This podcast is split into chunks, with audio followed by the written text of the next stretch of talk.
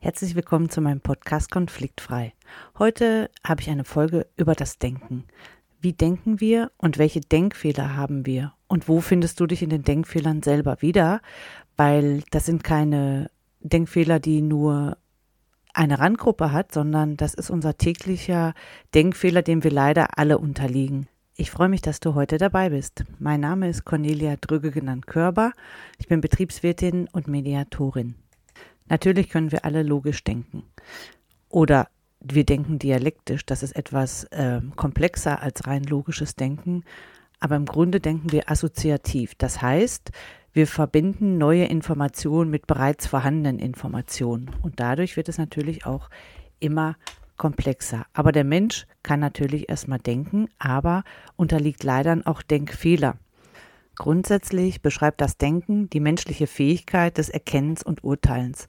Dabei spielt natürlich auch der Verstand eine ganz wichtige Rolle. Und grundsätzlich geht äh, das Menschenbild ja davon aus, dass der Mensch selber in der Lage ist, Lösungen zu erdenken und selber seine Probleme zu lösen. Im Konflikt ist es aber allerdings so, dass diese Fähigkeit eingeschränkt ist.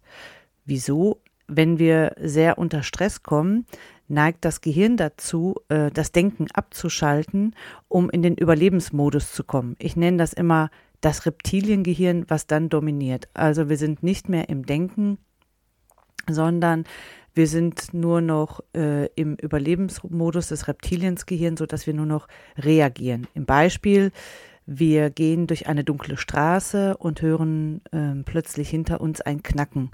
Und dann denken wir vielleicht nicht stundenlang oder länger drüber nach, oh, was könnte das sein? Ist da ein Ast abgebrochen oder ähm, eine Katze irgendwo hergehuscht, sondern wir werden wahrscheinlich Angst bekommen und losrennen, was in der Situation auch äh, das Überleben äh, sichern kann, insbesondere wenn man früher in die Steinzeit zurückguckt. Aber leider neigen wir auch dazu, dass wir ähm, auch Denkfehlern unterliegen. Und dazu möchte ich dir mal ein paar Beispiele geben und dann kannst du mal gucken, welche Denkfehler oder welchen Denkfehlern du selber auch ähm, unterliegst. Bei den Denkfehlern geht es darum, dass äh, wir die Neigung haben, systematische oder fehlerhafte äh, Neigung beim Wahrnehmen, Erinnern, Denken und Urteilen zu haben. Wo man das auch sehr schön sehen kann, ist, wenn ähm, Zeugen befragt werden und sie haben vielleicht die gleiche Situation gesehen oder gehört, dass es doch zu immer unterschiedlichen Aussagen kommt. Und nicht, weil einer äh, lügt bewusst, sondern weil das anders wahrgenommen worden ist. Manchmal hören Zeugen auch schon ein Schuss, der vielleicht gar nicht da war. Und der Mensch ist äh, eben kein rational denkendes Wesen. Und leider verzichten wir auch darauf, jeden unserer Schritte immer rational nach seinem Nutzen abzuwägen. Und daher spielen auch Denkfehler manchmal eine wichtige Rolle, weil sie vom Verständnis der Realität ablenken. Ein typischer Denkfehler, den ich selber ähm, häufig auch beobachten kann, ist das Alles- oder Nichts-Denken oder ich nenne es auch Schwarz-Weiß-Denken. Und das besagt, das Denken erfolgt einfach nur in zwei entscheidungsrelevanten Kategorien. Es gibt nur Ja, Nein, richtig oder falsch, Gewinner oder Verlierer, schwarz oder weiß und Grautöne werden unterdrückt. Zwischenlösung gibt es nicht. Also es gibt nur alles oder nichts.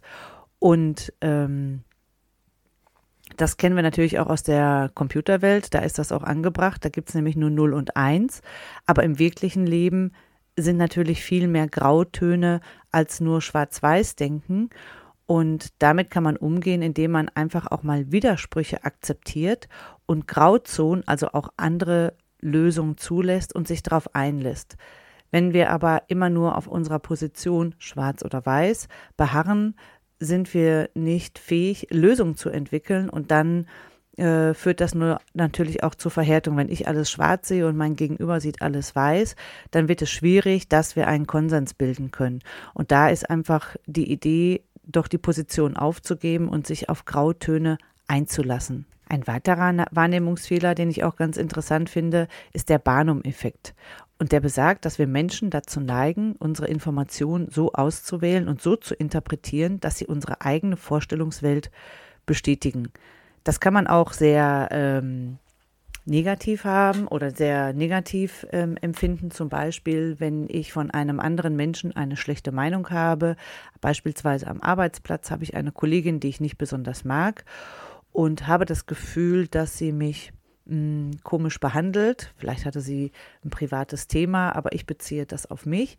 Und alles, was diese Person jetzt sagt oder auch macht oder sich mir gegenüber verhält, werde ich immer als Bestätigung für meine Wahrnehmung sehen. Das heißt, sie sagt irgendwas und ich werde daraus immer die Information lesen, dass ich bestätigt werde, dass sie mich ja wirklich nicht mag und wir auch Differenzen haben. Wäre natürlich auch schön oder kann auch so sein, dass wenn wir jemanden sehr positiv sehen, das auch immer als Bestätigung sehen. Es gibt auch noch zwei interessante andere Denkfehler. Das ist einmal der Dunning-Kruger-Effekt und der beschreibt, wie besonders inkompetente Menschen gerade wegen ihrer Inkompetenz nicht in der Lage sind, ihre Inkompetenz zu begreifen. Das ist natürlich schwierig ähm, und man möchte da auch nicht unhöflich sein oder sich anmaßen, ihre Inkompetenz auch so festzustellen. Doch wenn es die Erfahrung gibt, ist ja die Frage, wie gehe ich damit um, wenn es relevant ist und wir das Gefühl haben, ich müsste dieser Person mal die Realität nahebringen. Beispielsweise, wenn ich vorgesetzt bin und habe Mitarbeiter, die der Rolle vielleicht nicht gewachsen sind oder eine Rolle für sich anstreben, der sie nicht gewachsen sind, dies aber nicht wahrhaben wollen, hilft es natürlich, ein vorsichtiges Feedback zu geben und äh, dann darüber versuchen, mit den Personen ins Gespräch zu gehen. Aber grundsätzlich ist es natürlich schwierig, jemandem die eigene Inkompetenz zu bescheinigen. Das Gegen, äh, der Gegeneffekt ist das Hochstapler-Syndrom. Und das Hochstapler-Syndrom beschreibt das Phänomen, dass besonders kompetente Menschen ihre Fähigkeiten ständig unterschätzen und sie glauben nicht an ihren eigenen Erfolg. Ein Symptom dafür könnte zum Beispiel sein, dass sie den Erfolg auch ständig nach vorne stellen, aber auch mehr um sich als andere zu überzeugen. Also wenn du jemanden kennst, der seine Erfolge immer sehr stark nach vorne stellt, kann das natürlich Haschen um äh, Anerkennung sein, aber auch, weil sie diese Leistung oder diese Erfolge zwar haben, aber selber nicht 100 Prozent davon überzeugt sind. Auch hier ist ein vorsichtiges Feedback angebracht, um vielleicht das Bild nochmal gerade zu rücken. Ein Denkfehler, der uns allen sicherlich äh, sehr oft begegnet und natürlich uns selber auch mit einschließt, ist der Plentitude-Effekt. Der Plentitude-Effekt besagt einfach, dass der Mensch dazu neigt, das Wahrgenommene als vollständig anzunehmen. Also vielen Menschen ist einfach nicht bewusst, dass das, was sie wahrnehmen, nur ein perspektivischer Teil der Wahrnehmbarkeit ist. Und ähm, also das, was ich sehe, höre, wahrnehme, das ist die Realität. Wenn jemand anderes eine andere Realität wahrnimmt, äh, wird die abgetan als falsche Wahrnehmung, weil ich sehe ja, äh, ich weiß ja, was ich sehe und ich weiß ja, was ich höre und damit ist das die Realität und das ist dann echt. Das wird auch ähm, in der Mediation oder auch wenn man im, im Team oder mit mehreren Personen ins Gespräch kommt und jeder soll seine Sicht beschreiben, wird das natürlich auch sehr offensichtlich. Und idealerweise schaffen beide Menschen es dann, sich auf die Realität des anderen einzulassen, um die Sicht auch zu verstehen und dann eine Gemeinsamkeit zu entwickeln. Also ein paar Denkfehler habe ich ja schon vorgestellt und auch erläutert. Man schätzt ungefähr, dass es so 120 Denkfehler gibt und die haben aber natürlich auch ihr Gutes. Denn Denkfehler erlauben schnelles und intuitives Handeln. Was wäre denn, wenn wir ständig alles in Frage stellen und pausenlos über alles nachdenken müssten? Dann wären wir den ganzen Tag nur damit beschäftigt, alles für uns gerade zu rücken. Und das macht uns das Leben ja auch manchmal einfach einfacher, weil sonst wäre unsere Handlungsfähigkeit ja auch stark eingeschränkt. Äh, eingeschränkt. Aber Denk- und Wahrnehmungsfehler führen natürlich auch zur Fehleinschätzung. Und daraus können sich natürlich Standpunkte ergeben, die uns im Streit daran hindern, Übereinstimmung zu finden.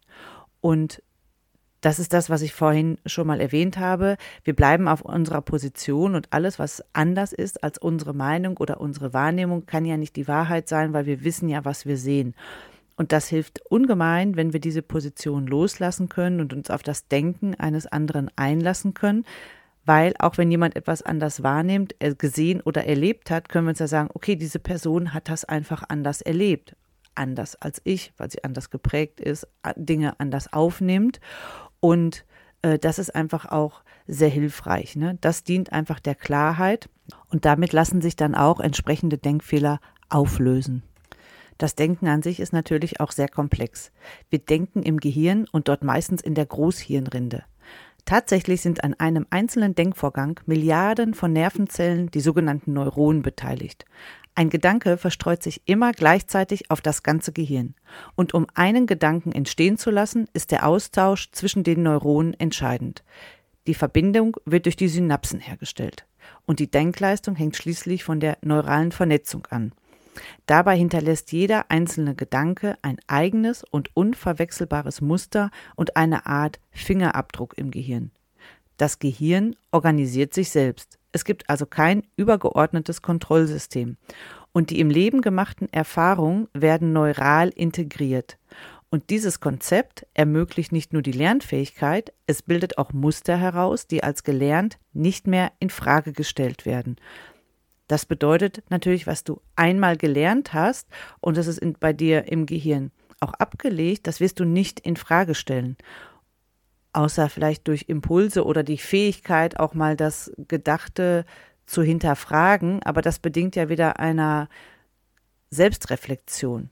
Das Denken versucht auch, die Komplexität zu bewältigen. Schon deshalb kann, kein isoliert, kann es kein isolierter Vorgang sein. Es stellt immer einen Bezug zur Umwelt her. Deshalb nimmt der Kontext, in dem das Denken stattfindet, stets eine ganz wichtige Rolle ein. Also er beeinflusst die Art und Weise, wie wir denken. Das geschieht natürlich oft ganz unbewusst. Wenn wir uns jetzt beispielsweise in einer Konfrontation befinden, wird alles, was wir wahrnehmen, auf diese konfrontative Situation bezogen und unter diesem Aspekt interpretiert. Deshalb ist es nicht nur möglich, sondern auch wahrscheinlich, dass ein Kooperationsangebot innerhalb einer Konfrontation Misstrauen auslöst. Und wenn es einem überhaupt in den Sinn kommt. Das Denken wird durch die Konfrontation geprägt. Und dieser Kontext legt es nahe, in dem Kooperationsangebot eine List zu erkennen. Und das Angebot wird ignoriert. Als Beispiel, du hast ein ganz kämpferisches ähm, Schachspiel. Es geht ums Ganze. Plötzlich macht dir der Gegner einen wohlgemeinten Vorschlag. Setz doch mal die Dame auf C7. Und? Würdest du es annehmen, wenn dir das jemand in einem ganz heißen Spiel anbietet? Du würdest wahrscheinlich sagen, äh, klar, das ist äh, netter Versuch, mich abzulenken, damit du gewinnen kannst, aber du würdest es niemals als echtes Angebot annehmen. Und wird er das, würdest du das als Vorschlag auch überhaupt anerkennen können? Wahrscheinlich nicht. Also, wenn dieser freundliche Schachspieler, der dir diesen Vorschlag gemacht hat, erreichen will, dass du kooperierst, muss er das Spiel ändern. Anders, er muss den Kontext wechseln, aus dem heraus seine Handlung bewertet wird. Der Kontext wird biologisch und auch psychologisch vorgegeben. Das ist der unausweichlich natürliche Kontext, in dem unser Denken stattfindet. Unser Gehirn hat die Aufgabe, uns am Leben zu erhalten. Deshalb ist es für negative Nach Nachrichten besonders empfänglich. Sie sind viel wichtiger als positive Nachrichten, weil sie eine Gefahr bedeuten können, vor der wir uns schützen müssen. Positive Nachrichten werden überhört. Beim Doomscrolling, dazu hatte ich schon mal eine Folge gemacht, beispielsweise kann der exzessive Konsum negativer Nachrichten sogar zu einer Sucht werden. Also Doomscrolling, nochmal ganz kurz, wenn du im Internet negative Nachrichten liest, sind die Algorithmen ja so programmiert, dass das, was du liest oder womit du dich im Internet beschäftigst, dass dir davon immer mehr angeboten wird. Merken wir besonders, wenn wir irgendwie in einem Online-Shop Artikel suchen, auf einmal finden wir auf allen anderen Seiten die Werbebanner genau mit diesen Artikeln wieder. Wenn du das jetzt mal auf die negativen Nachrichten beziehst, du liest regelmäßig irgendwelche negativen Nachrichten und dann wird äh, die Seite dir immer mehr Nachrichten dieser Art anbieten. Und damit bekommst du irgendwann ein völlig falsches Weltbild und hast das Gefühl, es gibt nur noch negative Nachrichten und die Welt ist voller schlechter Nachrichten und die Welt ist natürlich ganz schlecht. So, und der Fokus auf diese schlechten Nachrichten geht dann so weit, dass daraus ein grundlegendes pessimistisches Weltbild sich herausbilden kann. Und im ganz schlimmen Fall könnte daraus eine Krankheit entstehen. Und das pessimistische Weltbild wird zur Grundlage deines weiteren Denkens. Denn der Fokus lenkt die Gedanken. Darüber sollten wir uns immer im Klaren sein. Wenn der Kontext erwartet, an eine Lösung zu denken, geht der Nutzen aus dem Blick verloren. Als Beispiel, wer daran denkt, wie er den Gegner überzeugen kann, konzentriert sich viel mehr auf Gegenargumente als auf das Zuhören. Also du solltest dir stets darüber bewusst sein, in welchem Kontext das Denken stattfindet und äh, worauf der Fokus gerichtet wird, um Grenzen zu erkennen und eine neue Orientierung zu finden. Idealerweise wird in einem solchen Fall das Denken auf eine Metaebene gelenkt, weil dort ist dann Kontrolle, Kontrolle wieder möglich. Also als Beispiel, ähm, wenn du sehr festgefahren bist äh, in deinem Denken und hast das Gefühl, du denkst nur noch im Kreis oder nur noch auf das, was dein Gegenüber sagt, aber du müsstest eigentlich mal aus dieser Situation raus, um wieder den Überblick zu erhalten. Stell dir doch vor, wie du in einem Schauspielhaus oder Theater in den Besucherreihen sitzt und auf die Bühne guckst und genau das Bild, in dem du gerade steckst, auf der Bühne erlebst. Und was siehst du da? Wie ist die Stimmung? Wie gehen die Personen miteinander um? Das würde es wirklich auch sehr erleichtern, da rauszukommen. Natürlich muss man sich dessen erstmal bewusst werden, um dann aussteigen zu können. Wenn es in dem Moment gerade nicht funktioniert, dann versuch es doch einfach im Nachgang nochmal, um es dann auch zu üben und es vielleicht nicht beim nächsten Mal schneller abrufen zu können. Es gibt auch mehrere Arten des Denkens. Zum Beispiel in einer Mediation ähm, ist das Ziel, eine äh, sachliche Auseinandersetzung über Problemstellungen zu ermöglichen. Sachlich heißt aber nicht, dass die Emotionen geleugnet werden.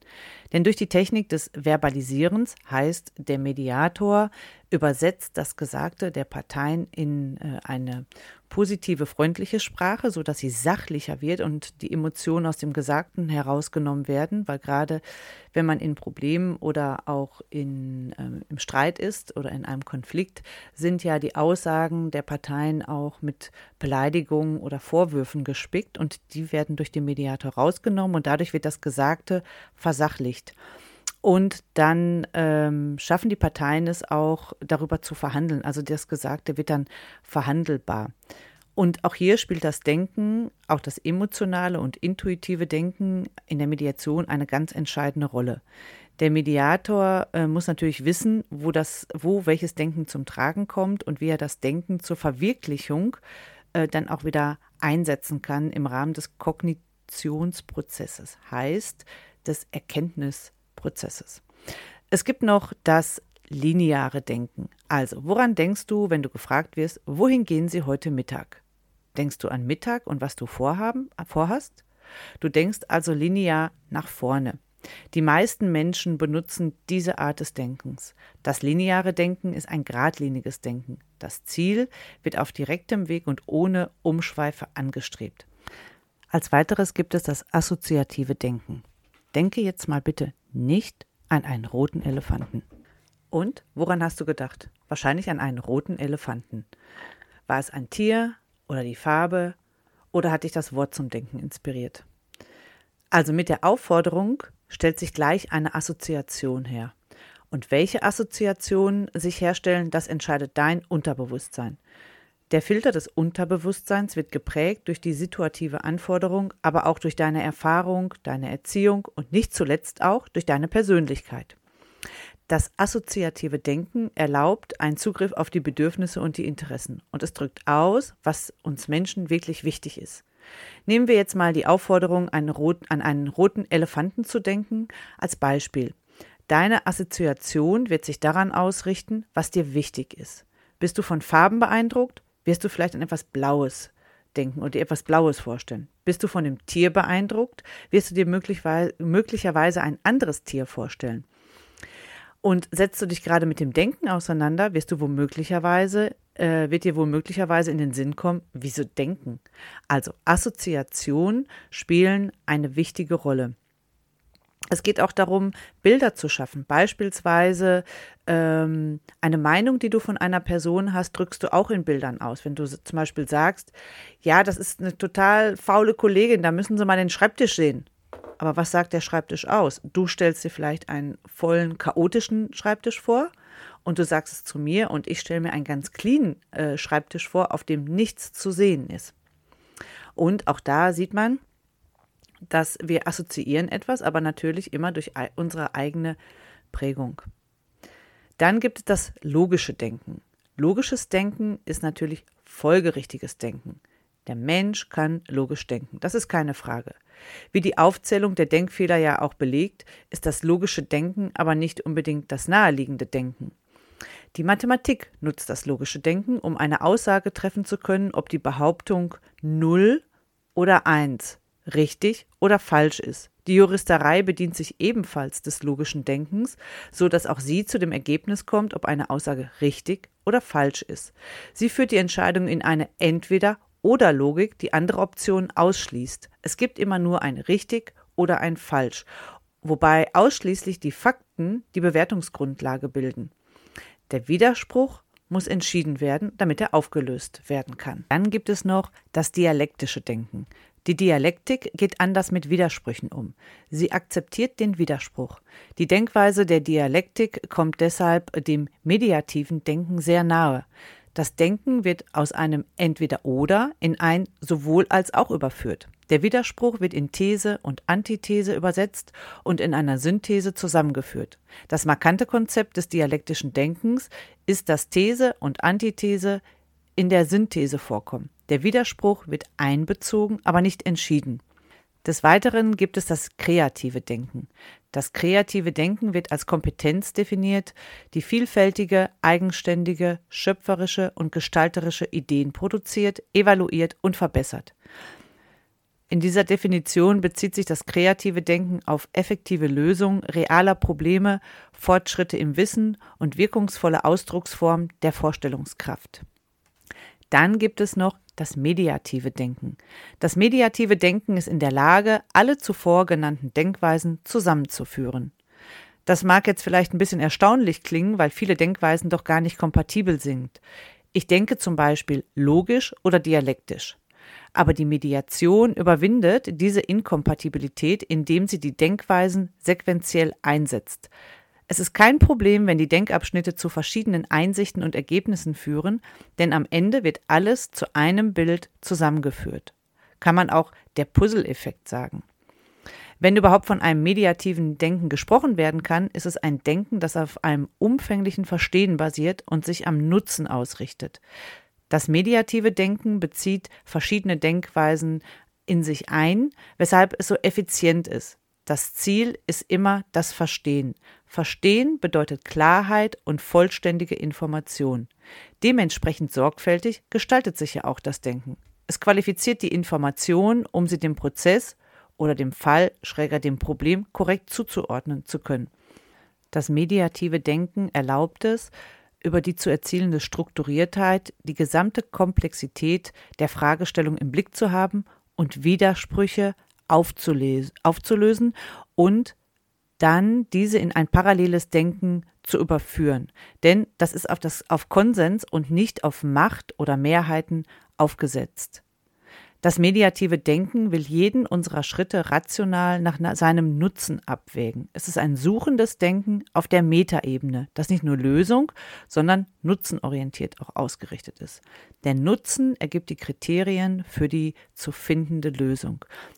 Somit einfach gesagt, das mediative Denken ähm, geht raus aus dem Problem rein in den Nutzen über Strukturiertheit, Auflösung der Komplexität und Auflösung der Widersprüche, um die Parteien in ein paralleles Denken reinzuholen. Und dieses parallele Denken verschafft uns erst die Möglichkeit, gemeinsame Lösungen zu finden.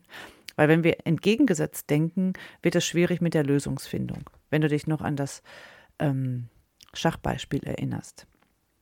Denn im Streit neigen wir ja dazu, konträr zu denken. Und die Mediation ermöglicht paralleles Denken. Sie denkt weder für noch gegen die Parteien, aber trotzdem gibt sie eine Denkrichtung vor. Wenn Menschen gemeinsam Lösungen finden sollen, gibt es natürlich auch Hindernisse, die sie daran hindern. Wenn Menschen gemeinsam Lösungen finden sollen, gibt es natürlich auch Hindernisse, die sie wie es im Wort schon ist, daran hindern, die entsprechende Lösung zu finden. Und ein, ein Lösungshindernis ist zum Beispiel die Wahrnehmungs- oder Denkfehler, die ich ja eingangs schon ein paar erläutert habe. Aber es gibt eine ganze Menge mehr. Aber das, würde ich schon mal sagen, ist auch etwas für die nächste Folge. Vielen Dank fürs Zuhören und bis bald.